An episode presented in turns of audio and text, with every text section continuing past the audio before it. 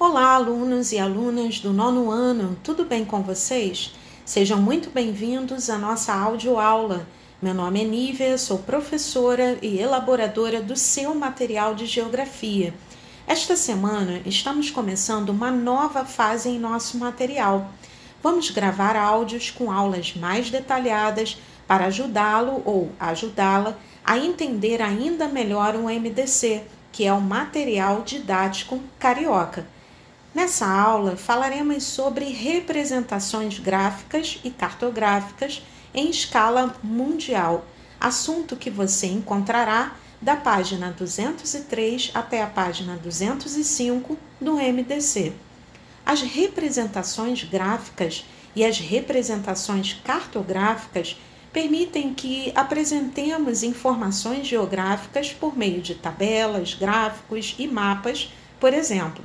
Podemos fazer isso de diversas formas e em distintas escalas, indo desde a escala local até a escala mundial.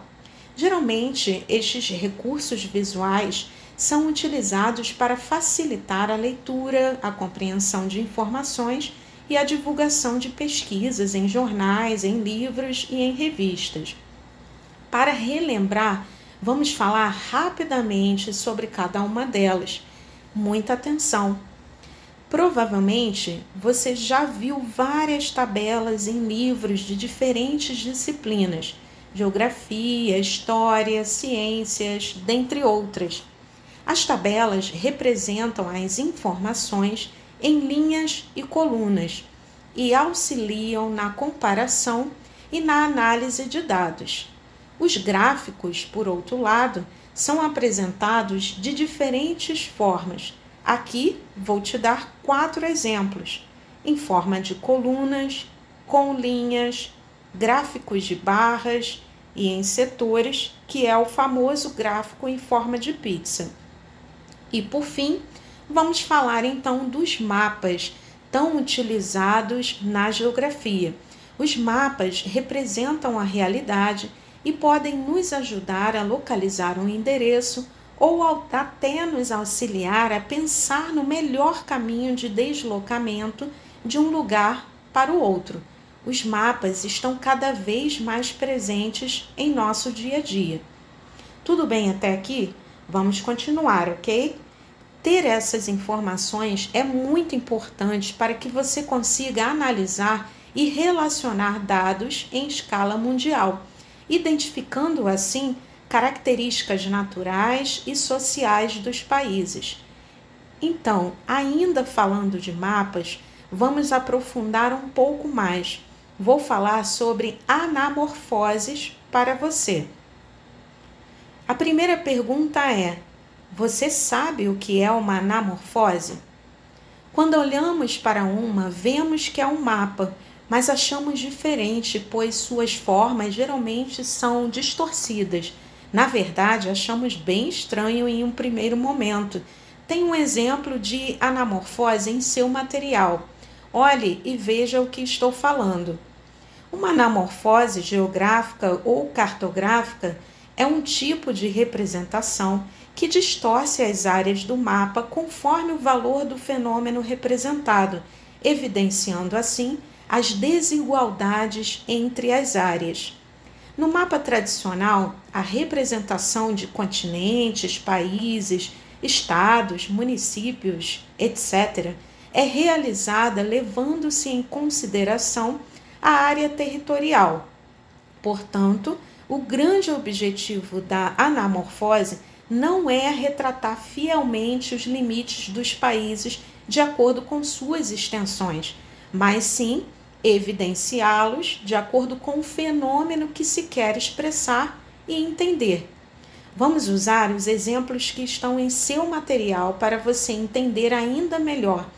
Veja que em 2017 a China e a Índia apresentaram o maior número de habitantes, sendo estes os países mais populosos do mundo. O primeiro mapa apresentado em seu material mostra a distribuição da população do mundo, mas o tamanho do país é relacionado ao tamanho da área territorial de cada país. Assim, Neste mapa tradicional, os países foram coloridos de acordo com a legenda que os classifica conforme a quantidade de habitantes que apresentam. Já no segundo mapa, que é uma anamorfose, que também trata do mesmo tema, ou seja, população mundial em 2017, os polígonos foram deformados, levando em consideração o tamanho da população para cada país.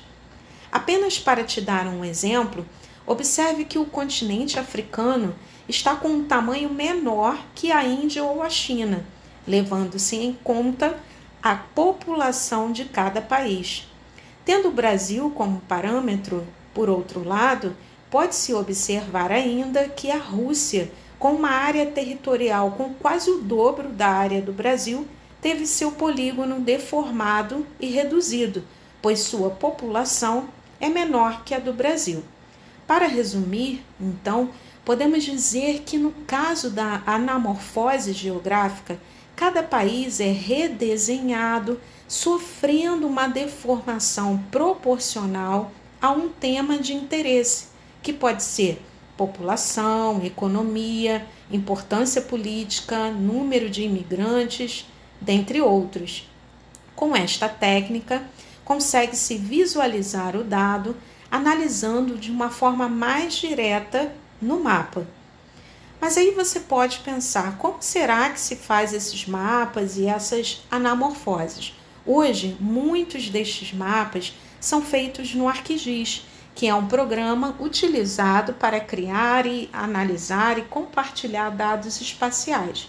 Nele, os mapas podem ser criados com várias camadas usando diferentes projeções cartográficas. Você, se tiver curiosidade, pode até procurar mais informações sobre este programa na internet. Quem sabe no futuro você não aprende a elaborar os seus próprios mapas. Já pensou? Agora, para encerrar, vamos às atividades.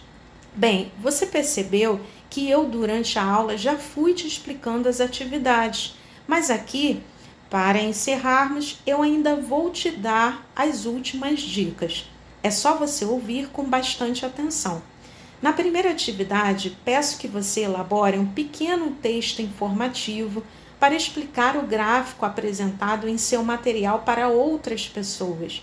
Finja que você é um jornalista ou um professor em seu texto, você pode dizer, por exemplo, de que ano são os dados, quais são os países mais populosos e em que continente esses países estão localizados.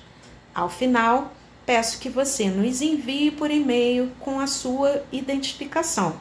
Já na segunda atividade, que está ligada aos dois mapas apresentados no material, ou seja, o mapa tradicional e o que apresenta a anamorfose o seu maior desafio será explicar com suas palavras o que é uma anamorfose.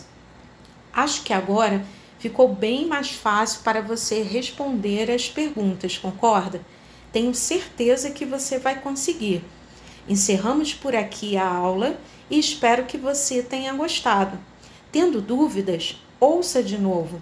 Lembre que sempre estarei aqui com mais informações para te ajudar a entender o MDC e também a realizar as atividades do material de complementação escolar. Aguardarei você em nossa próxima aula. Muita saúde e muita paz para você e toda a sua família. Cuide-se e até breve!